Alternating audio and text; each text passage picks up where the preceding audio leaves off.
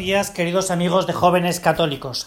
Lo primero que quería deciros, o primero que quería era pedir disculpas porque el viernes pasado, pues la verdad es que no me dio tiempo, la verdad es que me ha cambiado un poco la vida y no me dio tiempo a preparar la meditación del pasado viernes. Quiero pedir disculpas, si alguno estaba esperando, pues lo siento muchísimo, ¿no? Y lo segundo es que, que esta tarde he tenido una, una pequeña sesión de catequesis con, con determinados padres de un determinado curso de, de, mi colegio y en un determinado momento una madre pues eh, me ha hecho una gran pregunta, ¿no? Y era, ¿cómo explicarle a, a su hijo o a su hija de, de corta edad, de 7 o 8 años, qué es el cielo? La verdad es que, que es una pregunta difícil de contestar, ¿no? ¿Qué es el cielo? Sobre todo porque, eh, si nos damos cuenta, la única persona que ha visto el cielo, que ha sido San Pablo, eh, cuando nos lo relata, nos dice, ni oído oyó, ni ojo vio lo que Dios tiene preparado para los justos, lo que Dios tiene preparado para los santos, ¿no? Lo que Dios tiene preparado para los hijos de Dios. Y esto es, esto es un punto nuclear que, en el que a mí me gustaría incidir, ¿no? Lo que Dios tiene preparado para los que son hijos de Dios, ¿no? Eh, porque, porque los que no son hijos de Dios no están en el cielo. Claro, aquí eh, se ha producido un fuerte debate porque ha habido gente que me ha dicho, bueno, pero es que un bautizado que. que un bautizado que. que. que, que está en pecado no deja de ser hijo de Dios. A mí me parece que, que es momento muy adecuado para que nos adentremos en, en, lo que, en lo que le pasa al hijo pródigo, ¿no? El hijo pródigo eh, es, una, es, es, hijo, es verdad, pero pierde su condición de hijo cuando pide la herencia. Cuando pide la herencia. Cuando reniega de su padre. Esto es muy interesante porque en el hijo pródigo de, de Rembrandt, eh, eh, el autor del libro, pues habla de esto. Habla de, este hijo pródigo que, que pide la herencia porque cuando se pide la herencia lo que se desea es la muerte del padre. Es decir, que, que ¿quiénes van a estar ahí? Los que quieren disfrutar de la gloria de Dios, ¿no? Los que quieren disfrutar de la gloria de Dios. Esto viene muy a cuento porque la semana que viene, pues empezamos el mes de los difuntos. Y en concreto, pues tenemos la festividad tan importante de todos los santos. De los hijos de Dios. De los que se comportan y viven como hijos de Dios. De los que no pierden su condición de hijos de Dios. Y esto es un punto interesante porque a veces no nos damos cuenta de que el pecado, la grandeza del pecado, ¿no? Lo que el pecado puede llegar a hacer. Y es, y lo que hace la gracia, que nos hace templos del Espíritu Santo. Hay un momento que en San Pablo los Corintios, cuando habla de que eh, somos templos del Espíritu Santo, y lo habla con una fuerza tremenda, una fuerza tremenda, dice las consecuencias de perder ese, ese, esa gracia santificante que, que puede estar en nuestra alma. Yo te lo aconsejo que lo leas despacio la carta de San Pablo a los Corintios y veas cuando ese trozo en el que habla de eh, que somos templos del Espíritu Santo. Lo digo porque esto nos tiene que ayudar a, a madurar en ese vivir en gracia. A veces parece que ese vivir en gracia es una casualidad de nuestra vida, ¿no? Yo vivo en gracia por casualidad, ¿no? El otro día, pues le pregunté a un amigo mío, ¿no? Le dije, bueno, y tú, tenemos mucha confianza y, y se lo pude preguntar, ¿no? Le dije, oye, ¿y tú, de los 365 días del año, cuántos días vives en gracia? Joder, me dijo, pues la verdad es que a lo mejor mirando, mirando, pues de los días que vivo yo en gracia, pues, pues no sé, 150, 200, ¿no? El 50%, ¿no? Oye, vivir en gracia, ¿no? Vivir en gracia.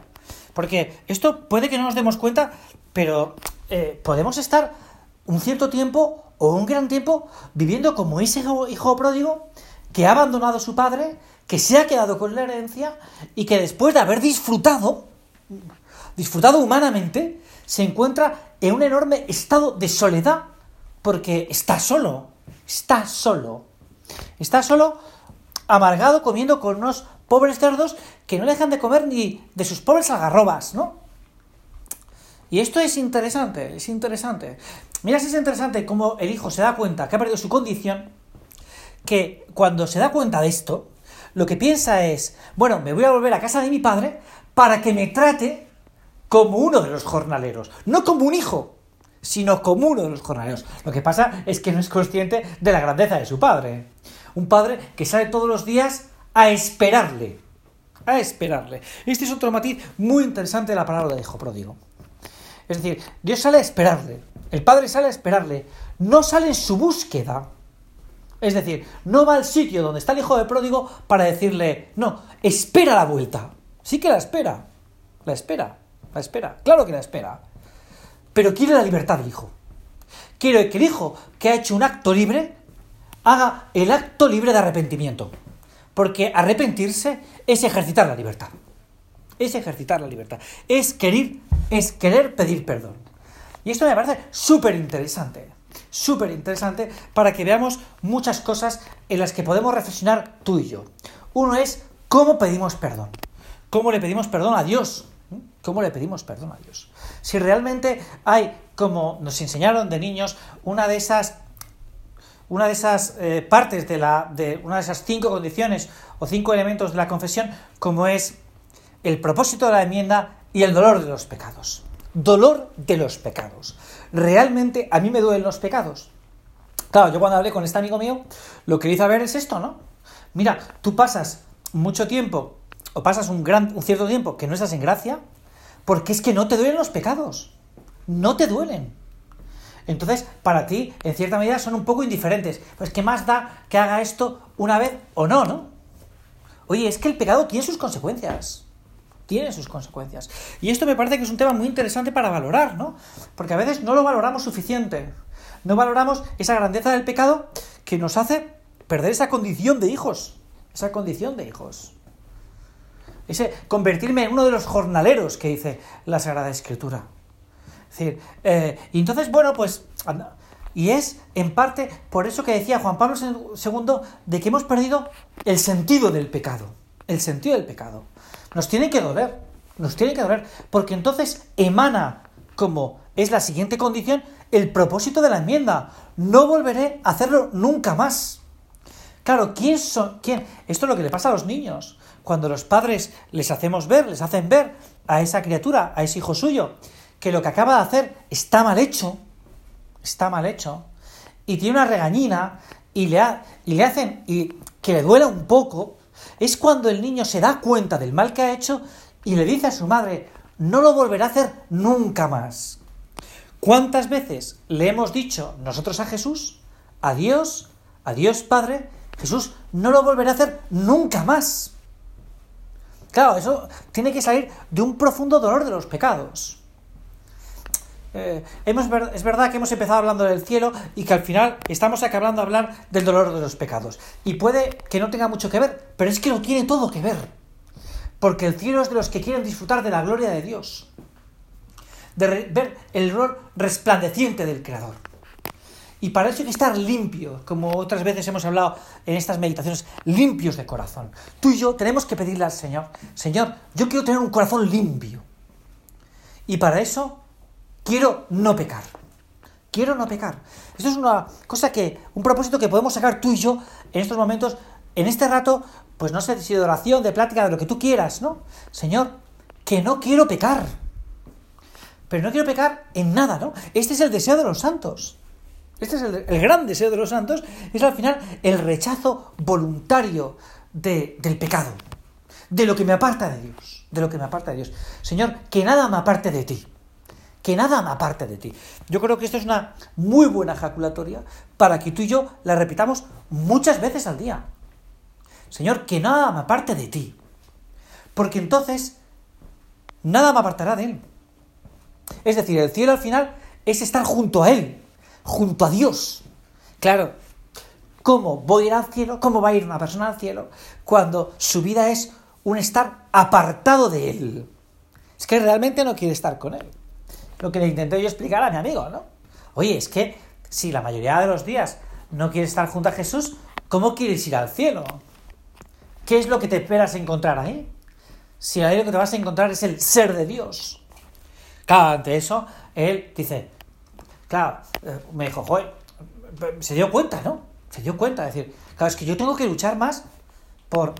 Y, le va a costar, le va a costar, porque a lo mejor tiene algunas cosas que las tiene ciertamente enraizadas, enraizadas, ¿no? Pero dije, mira, si tú quieres, puedes. Si quieres, con la ayuda de la gracia, con la ayuda de Él, que está dispuesto siempre a ayudarte, como vemos con el hijo pródigo, ¿no? Que sale a la espera, te va a ayudar Ahora, tienes que querer querer. Tienes que querer querer. Que es a veces lo difícil de esta historia. Lo difícil de esta historia no está en. no está simplemente en, en quiero, sino en quiero querer. Es decir, en una actitud. En una actitud. Leía. Eh, leía otro día una cosa que, que, me ha llamado mucha atención de un gran santo, ¿no? Y es que.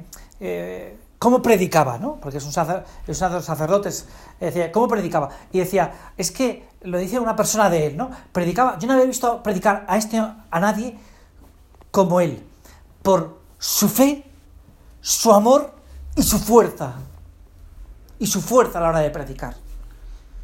Claro, ¿cómo es mi testimonio de vida? Si realmente manifiestan esa fe, esa fuerza y ese amor de seguir a Jesucristo. Bueno, ya me he extendido un poco, creo que compenso un poco pues la meditación del pasado viernes. A mí me gustaría que, que tú y yo nos paráramos ante esta realidad. ¿Quieres ir al cielo? Sí, vive en gracia, vive en gracia. Que el, que el Espíritu Santo pueda vivir en tu alma y que viva esos 365 días de tu vida. Y que cuando tengas un tropiezo, que lo puedes tener, oye, recupérate cuanto antes. No dejes que pase el tiempo.